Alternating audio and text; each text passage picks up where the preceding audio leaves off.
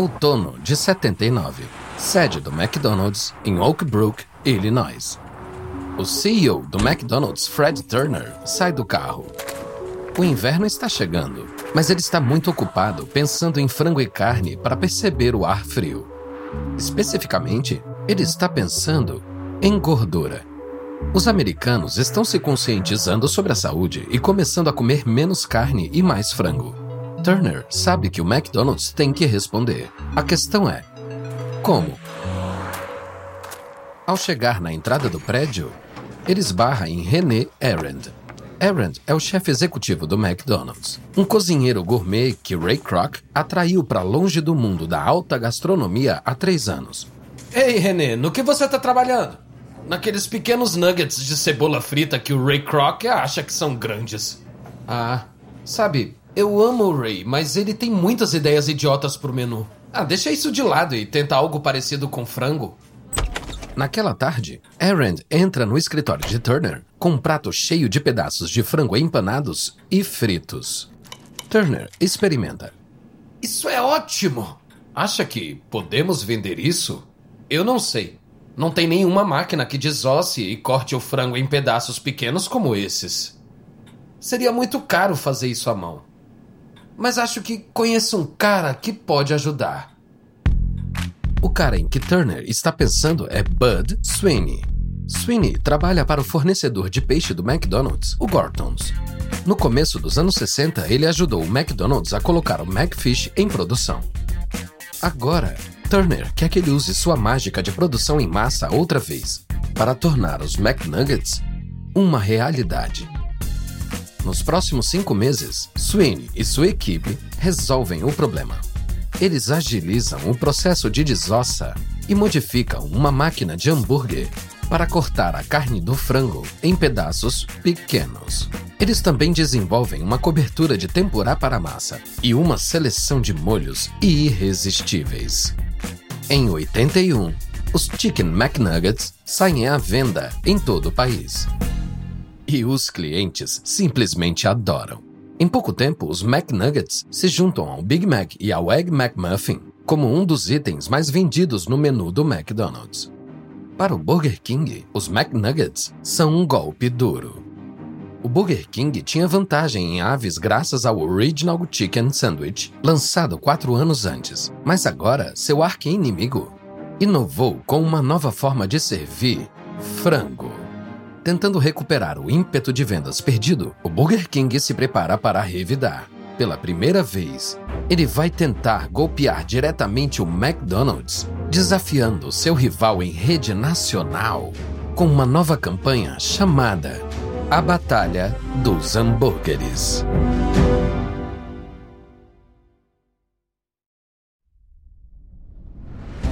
Da Wondery, eu sou Lucas Soledade e esse é o Guerras Comerciais.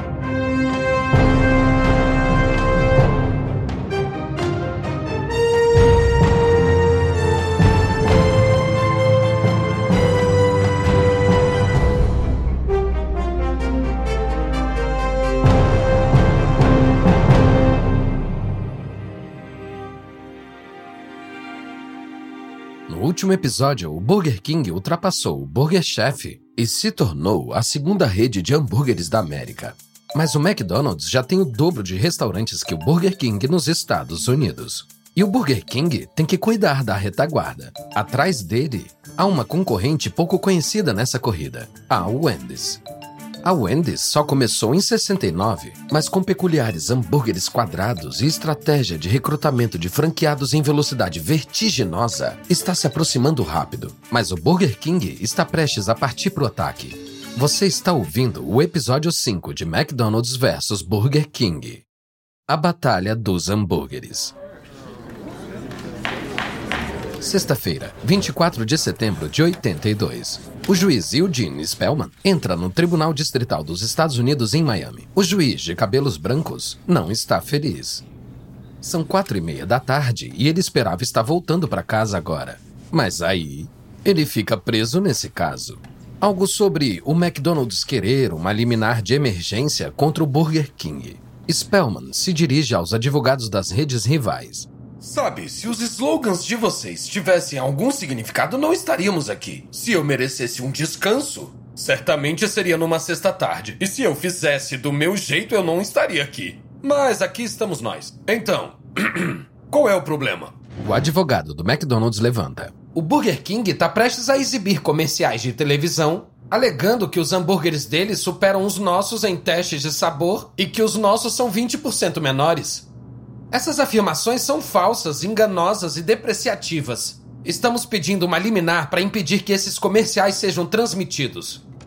O advogado do Burger King contra-ataca. O Burger King tem pesquisas que apoiam todas as declarações, meritíssimo. O tribunal deve rejeitar a tentativa do McDonald's de derrubar a campanha publicitária perfeitamente legal da principal concorrente. O juiz Spellman faz uma pausa e comunica uma decisão. Não vou conceder uma liminar nessa fase, no entanto. O Burger King deve fornecer ao McDonald's as evidências que sustentam as alegações. Domingo, 26 de setembro de 82. Dois dias depois que o McDonald's não conseguiu impedir os anúncios do Burger King.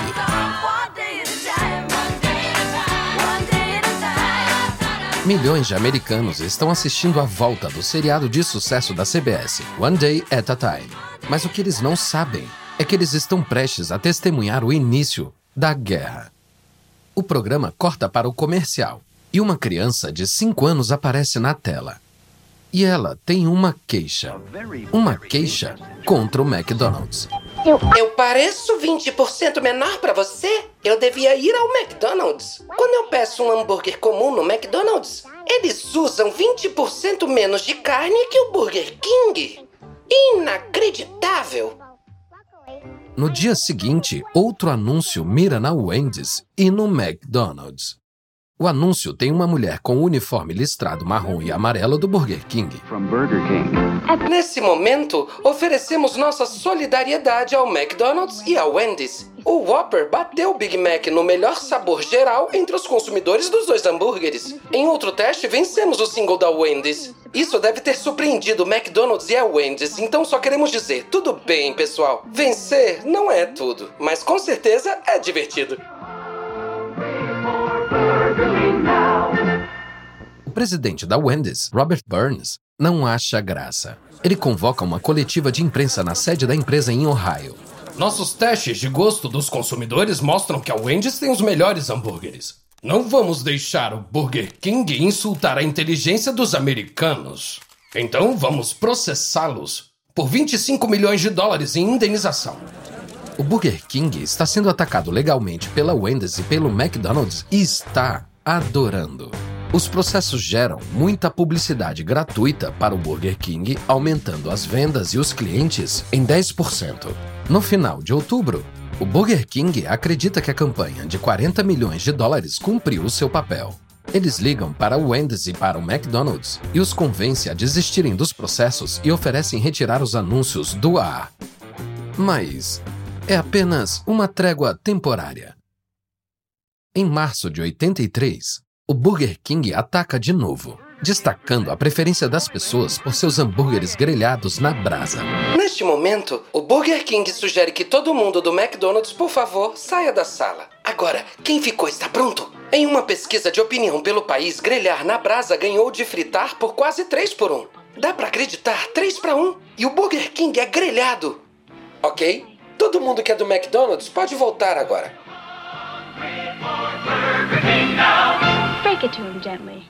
É mais um ponto para o Burger King. As vendas sobem 15%. Enquanto isso, o fluxo de clientes no McDonald's estanca. Como o Burger King esperava, o McDonald's não está disposto a manchar sua imagem com campanhas negativas. Mas a Wendy's não vai deixar barato. Vai combater fogo com fogo. É outono de 83 e o barbudo diretor de anúncios da Wendy's, Joe Sedelmeier, está gravando um novo comercial. O cenário é uma lanchonete falsa chamada Casa do Big Bang. Enquanto a câmera roda, duas senhoras idosas espiam um pão de hambúrguer gigante feito de espuma. Uma das senhoras levanta um pão e revela um hambúrguer minúsculo que é quase do tamanho de um picles. Mas cadê a carne? Sedelmeier fica de pé Corta! Não tá funcionando. Tá muito educado. Precisamos de algo mais. Precisamos da Clara. No dia seguinte, há uma mulher de 81 anos com quase 1,80m de altura no set. Seu nome é Clara Peller. Sedelmeyer conheceu essa avó de voz grave há uma década e sabe que ela é o molho secreto que a Wendy's precisa. Em 10 de janeiro de 84, o anúncio de Peller é lançado. Cadê a carne? Algumas lanchonetes te dão pouquíssima carne e um monte de pão. Ei, cadê a carne? Eu acho que não tem ninguém por aí. O grito de guerra de Peller, cadê a carne, é mais que um soco no estômago do Burger King e do McDonald's. Vira parte do vocabulário americano. Em semanas, todo mundo está repetindo a frase de efeito de Peller.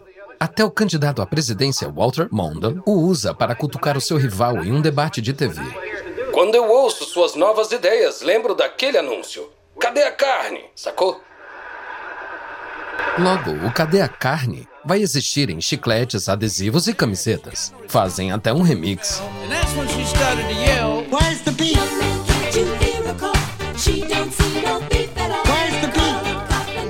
As vendas da Wendy's aumentam 32%. E o momento é perfeito, porque o Burger King está prestes a ser suspenso. Maio de 84, Miami. O vice-presidente sênior de marketing do Burger King, Donald Dempsey, está no escritório revisando o impacto do último anúncio nas vendas. O novo comercial é estrelado por um sósia de Mr. Rogers, chamado Mr. Rodney. No anúncio, Rodney diz aos espectadores que a palavra do dia é McFrying e que grelhar no fogo é melhor que fritar. Donald Dempsey. Olá, eu sou Fred Rogers. Você deve conhecer meu programa de televisão infantil no PBS. Devo dizer que eu não tô feliz com o seu novo anúncio. Isso é ruim, pensa Dempsey. Chateamos o vizinho mais amigável e amado da TV. A gente não queria te ofender, Sr. Rogers. É só uma forma descontraída de promover nossos hambúrgueres. Espero que entenda. As crianças vão ver seu comercial e achar que sou eu. Eu acredito que quando você é alguém em quem as crianças confiam, você tem o dever de não abusar dessa confiança vendendo coisas para elas. Sabendo que o gentil Sr. Rogers é amado por crianças no país inteiro, Dempsey entra em um modo controle de danos. É uma observação muito boa, Sr. Rogers. Primeiro, quero me desculpar com você pessoalmente. Segundo, eu vou tirar o anúncio do ar o mais rápido que eu puder, eu te garanto. Obrigado, eu te agradeço por isso. Adeus.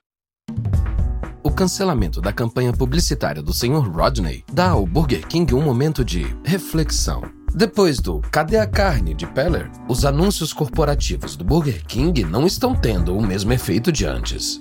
Mas os donos da empresa, franqueados e equipes de marketing estão divididos sobre o que fazer a seguir. As divisões resultam em uma série de equívocos. Um comercial promovendo um Whopper ainda maior é tão ruim que até os franqueados do Burger King chamam de lixo de verdade. Então veio Onde está o Herb? Uma campanha de 30 milhões de dólares que pede para as pessoas encontrarem o Herb, o único homem que nunca comeu no Burger King. Neste momento, o Burger King começa uma busca nacional por um homem. O nome dele é Herb. Não sabemos muito sobre o Herb, só o que seus amigos nos contaram. Herb era incomum, o Herb era diferente, o que seus pais nos contaram. O Herb não era o que você chamaria de normal. A revista Advertising Age classifica como o fracasso publicitário mais elaborado da década. Em 88, as vendas do Burger King estavam caindo 5% ao ano. Em resposta, a Pillsbury força o Burger King a aumentar os preços para impulsionar os resultados trimestrais, afastando ainda mais os clientes. Então, o gigante da hospitalidade britânica Grand Metropolitan lança uma aquisição hostil a Pillsbury. Em janeiro de 89, o Grand Metropolitan assume o controle da Pillsbury. Em uma semana, há um novo rosto na sede do Burger King em Miami. Barry Gibbons, um inglês de meia idade com um mullet horrível. Semana passada, ele cuidava de pubs para o Grand Metropolitan na Inglaterra. Hoje, ele comanda a segunda maior rede de hambúrgueres do mundo.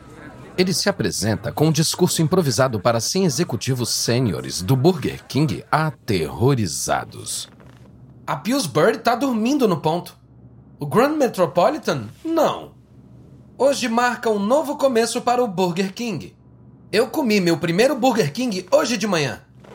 Sim, o novo chefe nunca tinha nem provado um Whopper. Ele é o Herb da vida real. O estômago dos executivos aperta. Eu tenho que dizer que eu não me impressionei. O lugar era sujo. Esse processo vai ser doloroso. Mas vamos deixar os dias que as pessoas diziam que o Burger King estava encrencado no passado. Os executivos se olham. Vai ser doloroso. Eles sabem o que significa. Demissões. Muitas demissões.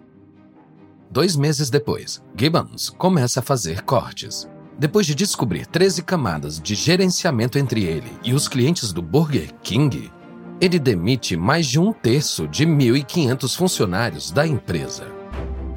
Mas quando Gibbons começa a reiniciar o Burger King, a marcha imparável do McDonald's pelo mundo está prestes a levá-lo onde nenhuma rede de hambúrgueres jamais chegou.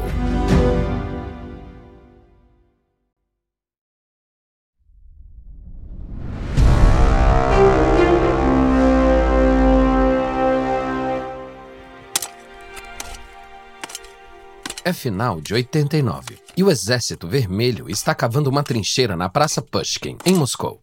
Enquanto os soldados quebram o solo congelado com picaretas e pás, um oficial ansioso da cidade de Moscou fica em cima deles.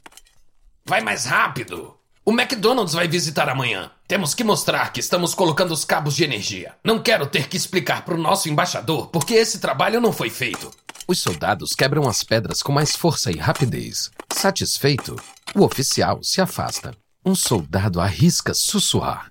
Quem são essas pessoas do McDonald's? Eu não sei, acho que são americanos. Seja lá quem forem, devem ser poderosos para o embaixador convocar um exército para eles. O homem que faz o Exército Vermelho trabalhar horas extras é George Cohon. Ele é o chefe do McDonald's no Canadá. O McDonald's já está em 50 países e segue crescendo, mas para Cohon abrir um McDonald's em Moscou é uma missão pessoal. Ele levou 14 anos para chegar a esse ponto. 14 anos enfrentando a burocracia kafkiana com a ajuda de oficiais soviéticos que acreditam na liberalização econômica.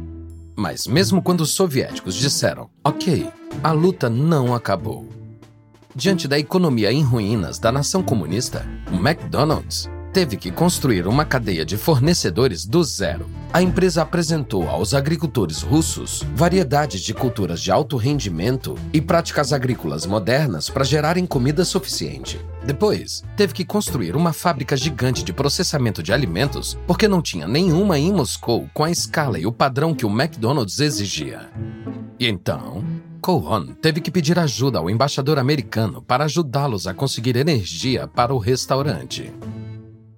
Mas agora, finalmente, está tudo pronto. 31 de janeiro de 90, seis e meia da manhã. Hoje, o primeiro McDonald's de Moscou vai abrir na Praça Pushkin e Koron está nervoso. A imprensa mundial veio testemunhar a chegada do restaurante mais icônico da América à capital do comunismo. Mas Koron tem medo de não ter clientes. Os hambúrgueres são desconhecidos na União Soviética e um Big Mac custa 3 rublos e meio. Isso é muito. Cerca de meio dia de salário para um moscovita médio. Koron chegou cedo à Praça Pushkin, na esperança de ver uma multidão de clientes esperando. Mas a praça está deserta. Os únicos sinais de vida são a equipe dentro do McDonald's bem iluminado e um policial solitário do lado de fora. Koron se aproxima do policial é, eu pensei que as pessoas já iam estar aqui. Tem gente, eles estão perto da esquina.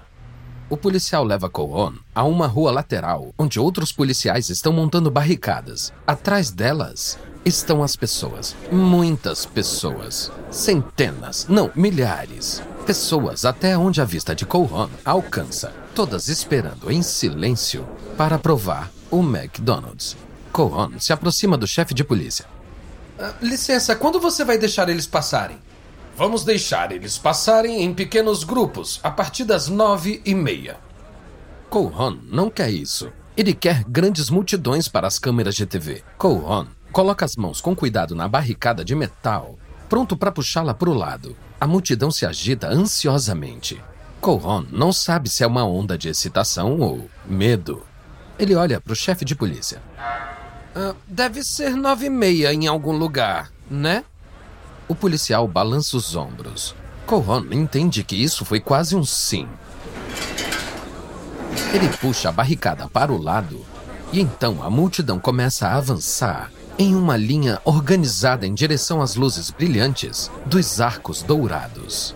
Enquanto espera do lado de fora, a multidão agita bandeiras com o logo do McDonald's enquanto se diverte com atores usando fantasias da Disney. Então, às 10 da manhã, chega o grande momento da inauguração. Atenção a todos! Hoje estamos abrindo o primeiro McDonald's em Moscou.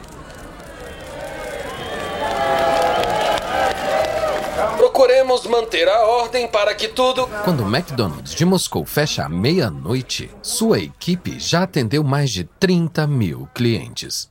30 mil pessoas que esperaram horas por um Big Mac e guardaram o lixo com a marca McDonald's como lembrança. A inauguração em Moscou confirma o status do McDonald's como ícone global.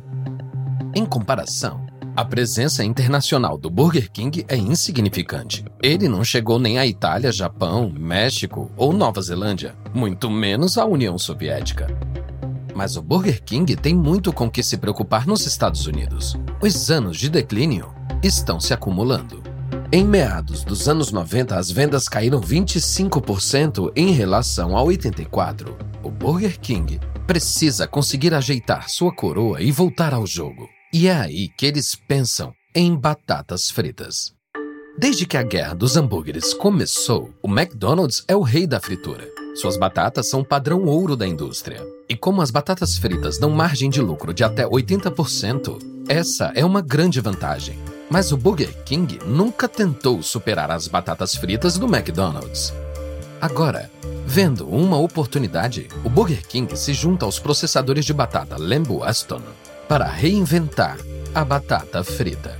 No final de 97, as novas batatas fritas estão prontas e o McDonald's preocupado. É novembro de 97 e em Oak Brook, Illinois, os principais executivos do McDonald's estão na sala de guerra da corporação. Com pouco mais do que uma grande mesa circular com cadeiras baratas em volta, a sala de guerra não é um lugar para o conforto, é um lugar para a ação. E é isso que o CEO de cabelos grisalhos do McDonald's, Jack Greenberg, quer hoje. O Burger King vai lançar as novas batatas fritas em janeiro. Temos que nos preparar. O que a gente sabe? Recebi uma pista de que o Burger King está planejando uma grande campanha para as novas batatas. Dizem que reservaram um tempo no ar no Super Bowl para anúncios com o senhor Cabeça de Batata. Também falaram que o Burger King afirma que essas batatas fritas superam as nossas em testes de sabor. Essa última notícia deixa a sala em silêncio. A corporação considera a batata frita um pilar imbatível do sucesso de toda a rede. Se as batatas fritas do Burger King forem melhores, o McDonald's definitivamente vai ter um problema nas mãos. Greenberg sabe que o McDonald's tem que lidar com essa ameaça, rápido e com firmeza. Cada batata frita servida nos nossos restaurantes tem que ser perfeita. Eu quero pessoas cuidando das estações de fritura o tempo todo. Verificando constantemente os tempos de cozimento e a temperatura do óleo. Se fizermos isso e continuarmos de olho nas batatas, a gente vai vencer. Enquanto os executivos empolgados saem da sala de guerra, Greenberg faz uma oração silenciosa para que a vigilância extra seja a salvação. Se não, bom, eles estão fritos. No próximo episódio, o Burger King enfrenta as famosas batatas fritas do McDonald's. O McDonald's choca Wall Street e a Wendy's rouba a coroa do Burger King.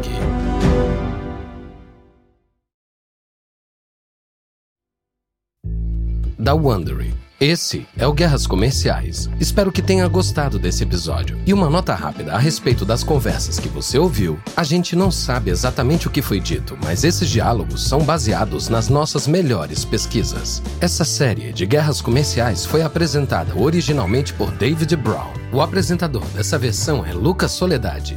Tristan Donovan escreveu essa história. Karen Lowe é nossa produtora sênior. Carlota Aparício é nossa produtora. Editado por Emily Frost. Nossa editora e produtora é Jenny Lauer. Design de som original por Bay Area Sound. Nossa gerente de produção é Emily Kunkel. Nosso produtor executivo é Marshall Lewy. Para o Wondering.